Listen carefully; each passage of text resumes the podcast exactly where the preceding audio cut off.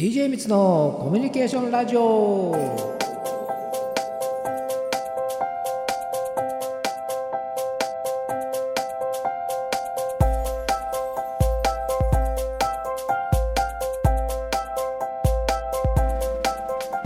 はい本日も始まりました DJ ミツのコミュニケーションラジオ、はい。えー今日も先生としてお呼びしております DJ ミツさんですよろしくお願いします。はいよろしくお願いします。はい今回のテーマはお仕事にちょっと関係するようなお話なんですよね。そうですね。はい。えー、とタイトルは営業でのコミュニケーションの取り方についてお話ししたいと思います。はい、えーでは早速本題なんですけども、はい。今回はあの営業についての話になるんですけども私もちょっとコミュニケーション不足を痛感してたのでまあ営業をやってみようと。うん。まああのちょっと 自分をこう追い込むわけじゃないですけど、うん。営業でもやってやればコミュニケーションうまくなるかなと思ってうん。やってみたんですけども、はい。そういった中であの気づいたこととか勉強したことを今日お話ししたいと思っています。はい。でまあ皆さんね営業マンっていうとなんかイメージとしてどうでしょう？なんかこうピンポンピンポンね、えーうん。ドアを次から次へと開けてうんでセールスしていくとね商品をセールス。うん。でトップ営業マンだともう開けた家開けた家全部、ね、制約していくみたいなね、なんかこう皮の面がある熱いというか、うん。もう何回変なことをもう怒涛のごとくもう突き進むみたいなそういうイメージかと思うんですけど。もともとそういうあの営業マン憧れていたんですけれども、は実際営業の方やってみるとですねそういう人ばっかりじゃなくて、うん。なんか落ち着いた感じの人むしろなんか淡々とやる人、まあ、そういった人の方がなんか成績はいいんですね。へやっぱりこうなんか暑苦しい人っていうのは、うん。い中にはいるんですけどーうん。なかなかこうそうでもないんですね成績的にはね。でちょっと分析をしてみたんですけどはい。やはりあのそういったあの人っていうのはまずあの商品を売り込まないということですね。ううんやはりもう先前々から言ってるように、えーコミュニケーションはやはり相手ありきで自分にスポットを当てるわけではないということですね。で相手にもうすぐにそのじゃあ何々で来ましたってピンポン開けてピンポンして、えードア開けてもらって、えー商品を売り込んだらやはりその相手の人もあまた来たかと、まあ、どういう営業とが来てるかはわからないですけどもやはりまた営業かって思った段階でもう心を閉ざしてしまってもう話にもならないですね。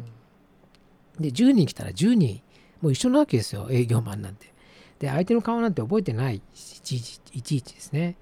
でそのためにじゃあどうするかというとやはりあの自分を売り込みましょうということですね。商品じゃなくて。うんでまあ挨拶だけして帰るとかで次の日もじゃあ挨拶だけして帰る。で、まあ、もちろん身分と素性はあの打ち明けるんですけど、うん。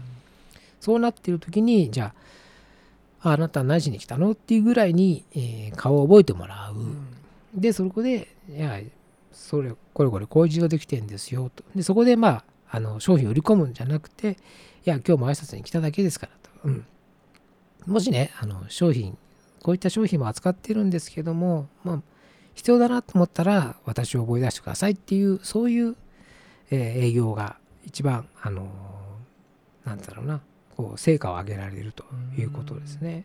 うん、やはりついですねあの話を聞いてくれるって思った段階で営業マンは商品を売り込みに入ってしまうんですね。やはりライバルがいるんで自分のお売り込むというよりかは商品を売り込んでしまう。うん、そうした段階でもう相手の人は心をこざ閉ざしてしまうということがあ普通に起こり得ます。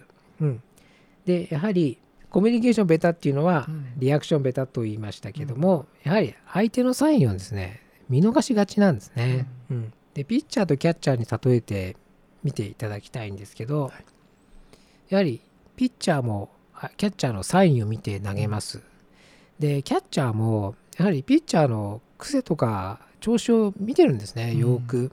いや今日調子いいなとかあ今日あんまり調子良くないなとか、うん、そういったことをおお互いにこう観察し合いながらで相手のピッチャーのいいところを引き出してあげるっていうことがキャッチャーの大事な役目ですから、やはり相手を観察してあげるっていうこと、うん。うんでそして自分の感情が動くっていうことをあの言ってあげるといいと思います。うん例えば相手が赤色の道具だとか身につけるものを持ってるんだったら「あ赤色が好きなんですか?」とかあそういった問いかけをしてあげるとうん相手はまああの自分のことをよく見てくれてるなって、うん、自分のことよくあの分かってくれてるなっていうふうに思ってくれると思うんですね。そうなるとやはりコミュニケーションもさらに取りやすくなるとうん。いうことになります。なるほど、今回はですね営業でのコミュニケーションの取り方を通じて、えーどういった時に相手をコミュニケーションを取りやすくなるかうん。っていう具体例を、まあ、交えながらお話をさせていただきました。はい、はい。そうですよね。まずいきなり売り込まれてもね、はい。ちょっとこちら心確かに閉ざしますよね、そうですね、うんまた来た側になりますよね。そうですね先にまあ知り合いになっとくみたいなね、うん、そうですね、うんそうですそうです。その方がやっぱりうん何か困った時にまず知り合いを頼ろうって思うのと一緒で,、そうですね。先に信頼関係ができていると、うんそうですね確かにうんその営業さんそうですね。頼ってしまうかもしれないですね。うんはい。そういうことなんですね、はいなるほどはい。すごくよく勉強になりましたはい。ありがとうございます。はい。で、まあ、今回は営業でのコミュニケーションについてお話をしていただきました。えー次回はコミュニケーションでの成功とは何だろう、はいということがテーマ。はい。ちょっと気になるテーマですけども、はい、また次回もね、お話していただきたいなと思います。はい。楽しみにしてください。はい。また次回もぜひお聞きください。それでは皆さん、さようなら。さよなら。